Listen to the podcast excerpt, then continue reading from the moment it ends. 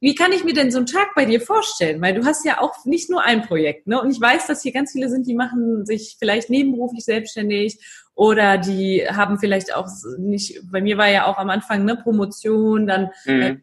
Keeper, mein eigenes Startup und meine Startup-Schule und dann haben immer alle gefragt, wie kriegst du das alles unter einen Hut? Wie kriegt Michael Assauer das alles unter einen Hut?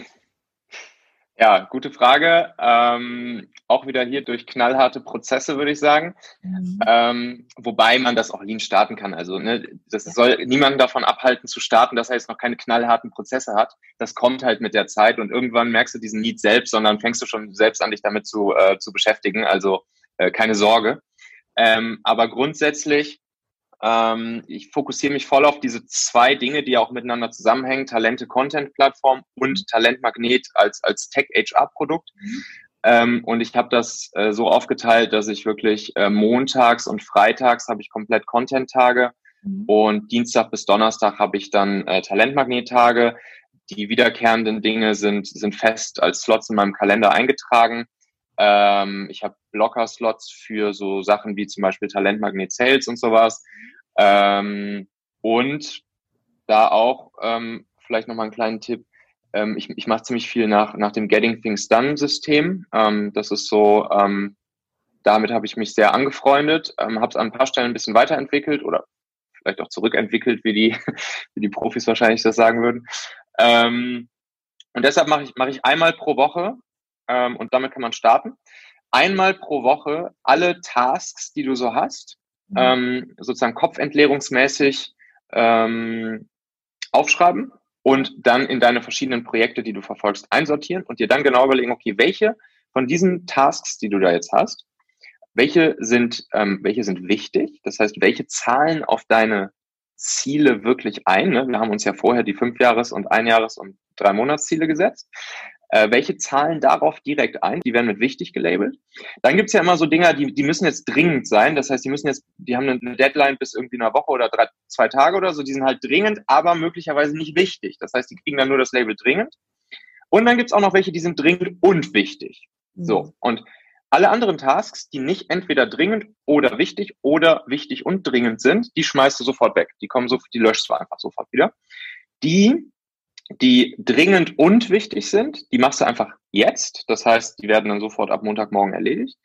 Die, die nur wichtig sind, ähm, die schedulest du, dann, da, da machst du dir einen Termin für dich selbst im Kalender, wann du die erledigst. Ja. Und die, die dringend sind, ausschließlich dringend, die delegierst du an, ähm, an andere Menschen. Also auch das würde ich sofort empfehlen, schon relativ früh sich zum Beispiel eine, eine, eine virtuelle Assistenz oder so zu holen oder mhm. irgendwie sich ein System aufzubauen, wo man halt auch äh, Tasks mal delegieren kann. Ja. Ja, und so kommt man dann mehr oder weniger durch die Woche.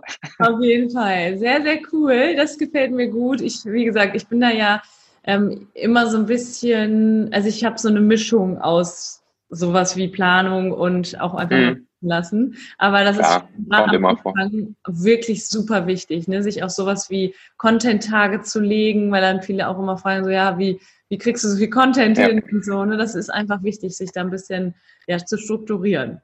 Ich hast, du, hast du einen Content-Tag oder? Ja, ich habe, nee, tatsächlich im Moment nicht, aber ich werde das jetzt wieder einführen, Content-Tag. Okay.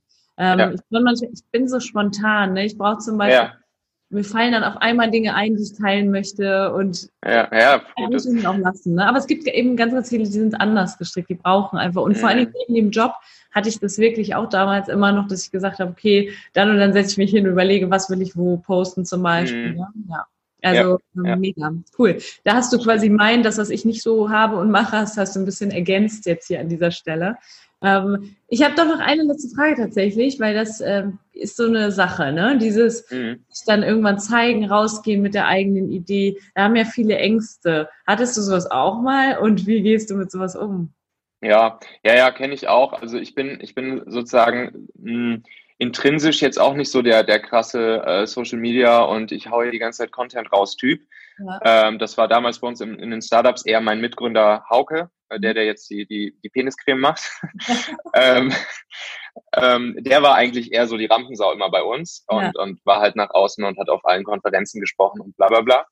Ähm, naja, und jetzt klar, war es bei mir genauso, ab ins kalte Wasser und, mhm. äh, und dann muss ich das auch erstmal lernen und ich bin da immer noch lange nicht perfekt drin. Ne? Wenn man sich dann so, so jemand wie dich zum Beispiel anguckt, so, dann ist natürlich, dann mache ich das ja auf dem, sozusagen diese, dieses persönliche Brandbuilding halt auf einem, auf einem Baby-Level. Aber ähm, ich habe trotzdem gemerkt, wie krass, äh, wie krass wichtig und ähm, also es ist wirklich ein wichtiger Part, der dann eben voll auf die Ziele einzahlt, ähm, weil du dich damit natürlich einfach in deiner Zielgruppe bekannt machst, weil du dich als Experte positionierst. Das gehört dann einfach zu deinem Job dazu, so muss man es halt sehen. Und man macht halt manchmal in seinem Job Dinge, die einem nicht hundertprozentig Spaß machen. Aber das Schöne ist, man gewöhnt sich daran und es macht dann irgendwann auch Spaß. Cool. Das heißt, am Anfang kaltes Wasser rein, einfach machen, gehört zu deinem Job dazu. Ja. Und später fängst du dann auch wirklich an Spaß zu machen und dann magst du es auch. Mega, das war super. Das, äh, die, die Erfahrung, also mir hat es immer schon recht viel Spaß gemacht, aber ich muss auch sagen, ich hätte auch äh, mich sehr daran gewöhnen müssen und das ist einfach eine Gewöhnungssache und ja.